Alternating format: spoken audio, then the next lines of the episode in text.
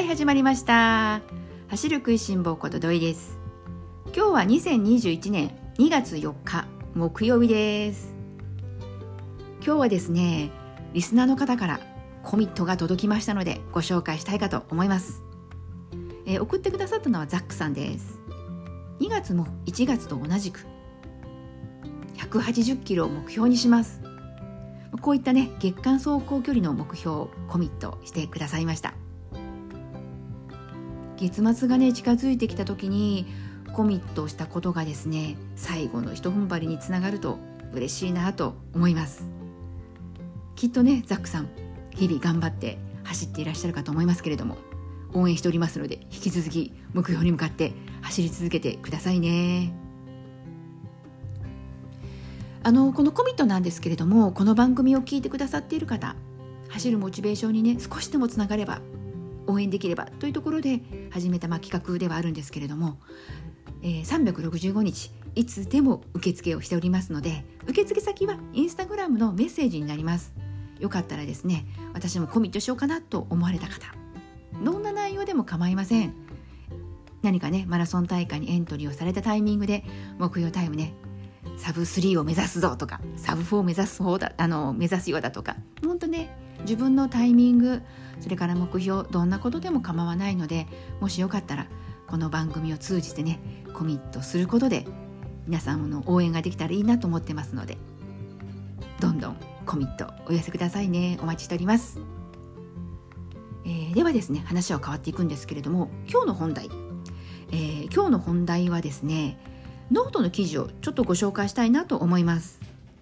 今日ご紹介したい記事なんですけれども駅伝ニュースさんが書かれました記事でタイトルが「スモールレースという考え方」という記事になります。なんとなくなんですけれどもこう私もまだこう漠然としてはいたんですが先日の大阪国際女子マラソンを見ていても思ったんですけれどもこの周回コースを利用したこの会場規模それから参加人数の規模、まあ、いずれもねこう小さな少人数でというところで本当にこのスモールレースがこれから数年この感染症がね落ち着くまではこのもう数年という単位でもしかしたらマラソン大会の姿に変わっていくのかもしれないな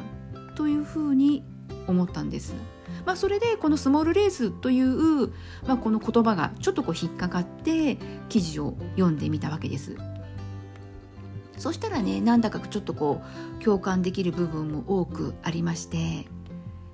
でこの OTT というね大人のタイムトライアルなんですけれどもこちらの方なんですが今また募集を始まってあの始めていらっしゃるということで、まあ、この OTT のねえーと、参加者を集うそのことをね知ってもらうっていうこともこの記事に関して言うとですねもあの目的の一つかなとは思うんですけれどもただこの、えー、運営する側それから参加する側の気持ちなんですけれどもあの本当いろいろなねあの見方それにもよるかとは思うんですけれどもきっとこの番組をお聞きの皆さんの中にもちょっとこうね共感できる部分がある方も多いのではないかなと感じましたしあとはこの、えー、OTT この大人のタイムトライアルこういったね、あのー、運営企画をしていることを知らなかったという方にも知っていただくいい機会かなとも思ったのでご紹介したいなと思いました。それではですねえーと早速なんですけれどもこの本文えー、ご紹介をしていこうかと思います、えー、では始めていきますね。スモールレースという考え方。辛抱強く待っていればこれまで通りレースができるだろう。昨年の今頃はそんなことを考えて OTT かっこ大人のタイムトライアルかっこ閉じ。で予定していたレースやイベントなど全て中止にすることにしたのですがどうやらもっともっと長引きそうだということが分かってきました。最近オリンピックを目指す選手たちのその多くがインタビューで目標が見えないまま練習を続けていくモチベーションを維持するのは大変ですと話しているのを見てオリンピアンでもない自分も心の底からその通りだと思ったのです。振り返ってみると去年の春はやたらと走りました。それまで10キロくらいだったジョックの距離が12から15キロくらいに伸びていきそのうち距離じゃなくて時間で走るようになり気づいたら2時間くらい走っていることも。2020年4月はアメリカ・オレゴン州ユージーンで行われるユージーンマラソンを走る予定でした。世界陸上2021かっこ2022に延期されたがかっこ年のために改装されるスタジアムヘイワードフィールドを見に行くという強い動機がありました。そのマラソンも1年後に延期。延期が決定したばかりの2020年の春は待ってろよ友人とモチベーションも上がって走る距離もどんどん伸びていったのだけれどもそのうちアメリカに行くこと自体がそもそも無理っぽくね？ということが分かってきた夏くらいからトンダン年末を迎える頃はついに丸々1ヶ月走っていない時期もありました。いつも同じところを走っていて飽きない？と聞かれるたびにいやいや絹田公園は黒缶やロードなどいろいろなコースが取れるし森の中を走れば季節の移り変わりも楽しめるから飽きないもんですよと答えてきたのだけれども秋口くらいから薄々感じ始めてきたんです。走ることに飽きつつある自分に。やっぱり目標とする大会があったりたまに旅先で走ったり選手だったら合宿をしたりすることで体や心にいつもとは違う刺激が入るから。ホームグラウンドで走る日常のランニングが継続できる。そういうことにも気づかされたのがこの1年でありました。先日新谷仁美選手に昨年を振り返りながらじっくり話を聞いたのだけれども昨年の春は気分が落ちて全く走れなかったという。そんなこと言っても練習はしていないだけで習慣的に走っているんじゃないですか？と水を向けると本当にゼロ。せめて体幹トレーニングでもしなければとは思っていたけどそれすらできなかったもの。という。そんな人が年末に1万メートルの日本記録を大幅に更新できたな。とは思うけど夏に北連で1500メートルを走るというレースを入れたことでハーフや1万メートルほど距離を積むことなく集中して練習する環境に戻すことができたんですと。つまりオリンピック選手と市民ランナーも競技レベルの差こそあれどもモチベーションを維持するには目標や刺激が必要なのは変わらないということ。ここを立脚点として OTT の再開に向けて考え始めました。幸い行動を使うロードレースとは違い陸上競技場というクローズな場所であれば参加人数を絞り感染予防対策も徹底できることが分かってきた。ホクレンディスタンスやインカレやグランプリシリーズでの感染予防対策をじっくり研究して自分たちもやってみたのが東京立教ミドルディスタンスチャレンジや距離を短くすることで大会そのものをコンパクトにした OTT 戦後。これくらいの規模感であれば運営コストも確保しながら誰も無理をすることなく継続的に開催できることが検証できました。そこでできたコンセプトがスモールレースという考え方です。OTT のページにこう書きました。ここからですね OTT のページに書かれた文章に関してはちょっと長くなりますのでここだけはすみません。カットさせていただきます。これまでの大会はより多くの人に参加してもらうことを集まることが目的となっていました。より多くの人が集まるとエントリーフィーによる収入も増えるし多くの人に目に触れることで広告収入も見込めるからです。一方でより多くの人を集めるためには規模がどんどん大きくなるにつれ予算もどんどん膨らんでいく。損益分岐点に達するにはより多くのランナーを呼ぶ必要があるしエントリーフィーだけでは賄えないからスポンサーも必要となってくる。近年のマラソン大会はこのスパイラルに陥っていたようにも感じます。日常が戻って例年通りのマラソン大会を実施しようとしてもこれまで通りのスポンサーがつかないことも大いにあります。事実マラソンブーム時に地方自治体が中心となって立ち上がった市民マラソン大会においても主催者が開催継続を断念するケースも増えてきました。陸上競技場をベースに考えるスモールレースはこれからの大会運営のヒントになっていくような気がします。陸上競技場の付帯設備だけで運営のほぼ全ては賄えますし無観客とすることで会場に入れる人員をコントロールすることで感染予防対策も徹底することができます。無観客であってもそこには出走するランナーや運営を支える熱意あるボランティアの方々がいます。つまりある時はランナーとしてレースを走り走り終えたら別の組を走る選手に声援を送りながらボランティアとして会場の片付けを手伝って帰る。一人でランナー観客ボランティアと3つの役割を果たすことでたとえ無観客だったとしても熱量のあるレースは作れるということが OTT の運営を通じて分かってきました。先日行われた大阪国際女子マラソン。全国ネットで放映されたレースですがあのレースも陸上競技場をベースにしたスモールレースと言えます。例年は大阪市内の名所を回る名コースですが規模を長井競技場周辺のクローズドコースとすることでコンパクトな開催となりました。一方日本記録更新をテーマに掲げることで日本中が注目する放送も成立させた。周回コースの是非もあるでしょうが医師観客として思うのは何度も選手が見れてお得という感想です。街中をサーキット上に周回するロンドン世界陸上のマラソンは楽しかったですよ。かっこドーハ陸上のマラソンコースは退屈でしたが笑いかっことし。まずは都内近郊の方々方から定期的に大会に参加できる仕組みを発信していきます。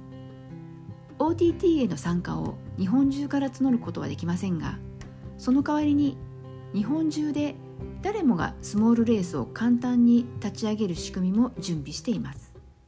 つまり大きな大会を補う以上の小さな大会がたくさんできればいいんじゃないかという考えがスモールレースのベースとなっています。募集から1日も経たずにボランティアの受付は定員に達しましたがぜひランナーとして OTT にご参加ください。レース未経験という方は 1500m をゆっくり走るところから始めてみませんか？会場でお待ちしております。というのが、えー、記事になります。皆さんどうだったでしょうか？本当ねあのー、私もねこの記事を読んでうんうんその通りと思うところもねいろいろあったんですけれども。まあねその昨年をねこうちょっと振り返ってみるとやっぱり昨年の春ちょうど今頃なんですけれども大会中止というニュースがねほんとこう毎日のように聞かれるようになってそれでもあの頃っていうのは本当にこう待ってるよという感じで1年後は走ってやるぜというところで結構こう走るモチベーションは、ね、中止と聞いた瞬間は一瞬下がるんですけれどもこうすぐこうまた湧き上がるというかまた頑張ろうということでこう走り続けることができましたしむしろですね私こう自分を振り返ってみるとですねあの去年の、えー、2月はですね結構こう東京マラソンやねそれから名古屋のウェメンズマラソンこちらの方が一般参加の選手が走れなくてトップ選手だけしかこう走れなくなってしまったなんていうところで結構こうショックだったし悔しい思いをしている方もたくさんいるんだろうなと思うと結構ねこう湧き上がるものもあったんですけれどもまあそんな2月が過ぎで3月この頃はですね私はまだ飛騨高山ウルトラマラソンこっちにエントリーをしていてまだ中止が決定していない時期なんですよ。なので初めてウルトラのね練習会に参加してみたりしてですねまだまだこう走るということとこう向き合ってでただしこの大会にエントリーをしているというしかもですね100キロというこう未知の世界への挑戦ということでそれなりのこうプレッシャーこう緩い、まあ、プレッシャーではありましたけれども、あの走らなくっちゃ頑張らなくっちゃというところで、あのちょっとこうね走ることが義務じゃないですけれどもあのこう強制的にね自分をこう奮い立たせるというようなそんな心境だったなというふうに記憶してます。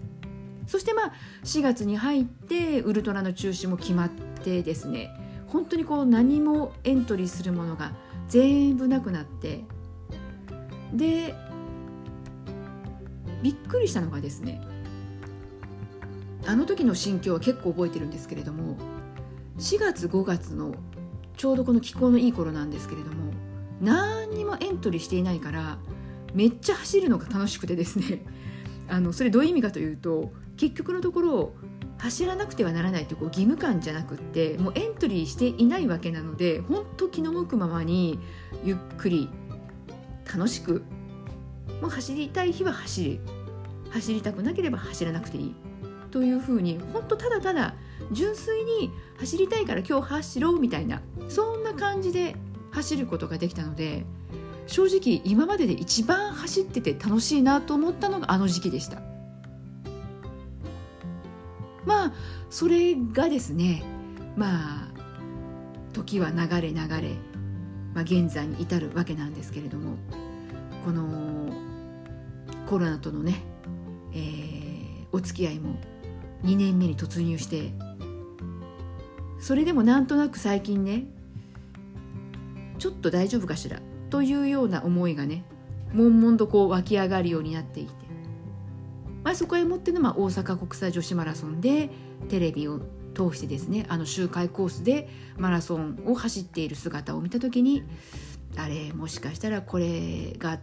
ね新しいというかしばらくの間この形が続くのかなと何気に思ったわけです。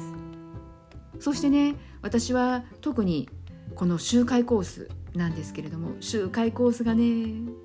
苦手なんですよこの同じところをこうぐるぐる走るというのが苦手なのでこうテレビを見ながらねうわこんなコースを走るフルマラソンって、ね、いくら平坦だからいいだとかなんとか言っても私はちょっと走れんなぐらいに、まあ、思いながら見ていたりもしました。なんでねまあいろいろなまあ思いを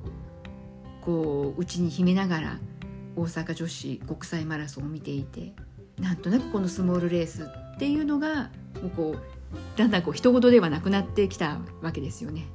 まあ、そんなところへもって見た記事がこのスモールレースという考え方でした。なのでね今本当現状もう現実的なところで考えるとやはりこうねましてやこう万人規模の大会なんてね今はちょっと無理じゃないですか。となるとやはり規模縮小しそれでねこうやっていくしかないのかなというところで運営側にとってもそうだと思いますしこう市民ランナーの私たちにとってもなんだかこう何でもいいからとにかく走るリアルに走る場をちょうだいな欲しいよというようなねそんな心境もあったりするのでなのでね今ちょっとねすごく私心境的にはね複雑なんですよ。リアルなね大会走りたいんだけどでもフルマラソンで周回コース厳しいなと思ってみたりでももしかすると時が経つとそれでもいいからやっぱり走りたいよフルマラソンって思える自分がまた芽生えてくるのかどうなんだろうなんて思いながらね、まあ、この記事をね読み終えたわけなんですよ。皆さんはいかがだったでしょうか？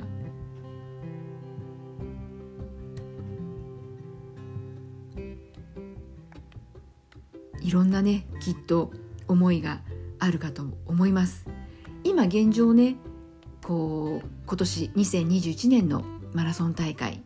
えー、いろいろねすでにこうエントリーをされていてそこに向けてね頑張ってドキドキしながら頑張っている方もいらっしゃると思いますしこれからね2021年狙っていたマラソン大会がちゃんと開催されるのかな、ね、どんな形で開催されるのかな？もしかするとね上あのウェメンズマラソン、えー、エントリーされていらっしゃる方の中でもウェメンズマラソンも人数をね、えーと、例年のことを思うと半分ぐらいにこう減らしてね規模を縮小して大会ね走るということなんですけれども大阪女子国際マラソンを見られてね、もしかしたらコース変更になるんじゃないかということでね若干ちょっとこう不安な気持ちだったりこうドキドキをしながら、えー、日々トレーニング。今ね上メズマラソン参加される方は本当最終段階でこう走り込みというところでね日々頑張っているかと思いますそれがねこう素直にただ純粋にね大会に向かって頑張るぞという気持ちではなくどこかにねちょっと不安だったり大丈夫かなというね気持ちを持っている方もね決して少ない数ではないかと思うんですよね。なのでねもう本当ねどんな形でもいいので早くねこう純粋に大会を楽しめるそんな環境がね一日も早く戻ってくるといいなともう思うばかりなんですけれども。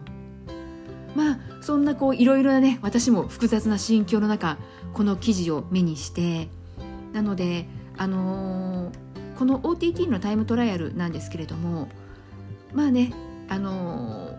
東京のお住まいの方、ね、もしくは東京の近郊にお住まいの方しか今はまだねちょっと参加できないのかなとは思いますけれどもそれでもやはりこういうね大会があるよこういうやり方があるよということも知っていただきたいなというふうに思いましたしあとこう考え方によってはこのマラソン走られる方マラソン取り組んでいらっしゃる方例えばまあ私なんかそうなんですけれどもこうマラソンなので陸上競技場のこのトラックを使ったこう練習ということを普段されていないランナーさんも市民ランナーさんの中ではねむしろその方が多いかなとも思います。まあ、そういう方がですねもしかすると今このマラソン大会があんまりこうない時期、あのー、それこそね一山さんや一山選手や前田選手もこのスピード強化そちらにね重点を置かれて頑張って見えたというね報道もあったようにですね。この陸上競技場を利用してむしろ短距離短距離というかまあ中距離ですかね。1500とか5000となるあとなのでまあそういった中距離のトレーニングをうまく利用して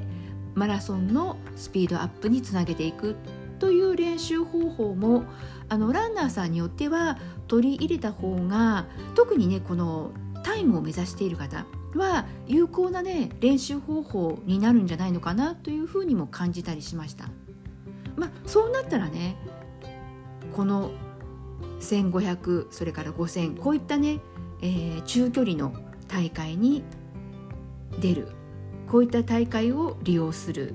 というのもこの刺激を入れるという部分ではこの身体的な刺激っていう部分でもそうですしメンタル的な部分の刺激という部分でもいいのかななんて思ったわけなんですよ。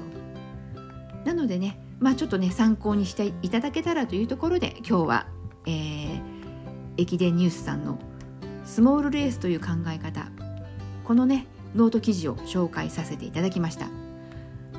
これ概要の方にリンク貼っておきますので先ほどあの OTT の、えー、ホームページの方に書かれている記事の方はちょっと省略をさせていただきましたのでノートの記事の方を見ていただければあの全てそこの部分も含めて確認できるかと思いますのでもしね、東京の方にお住まいの方でえそんな大会があったの？ちょっと興味があるよなんていう方はですねチェックしていただけたら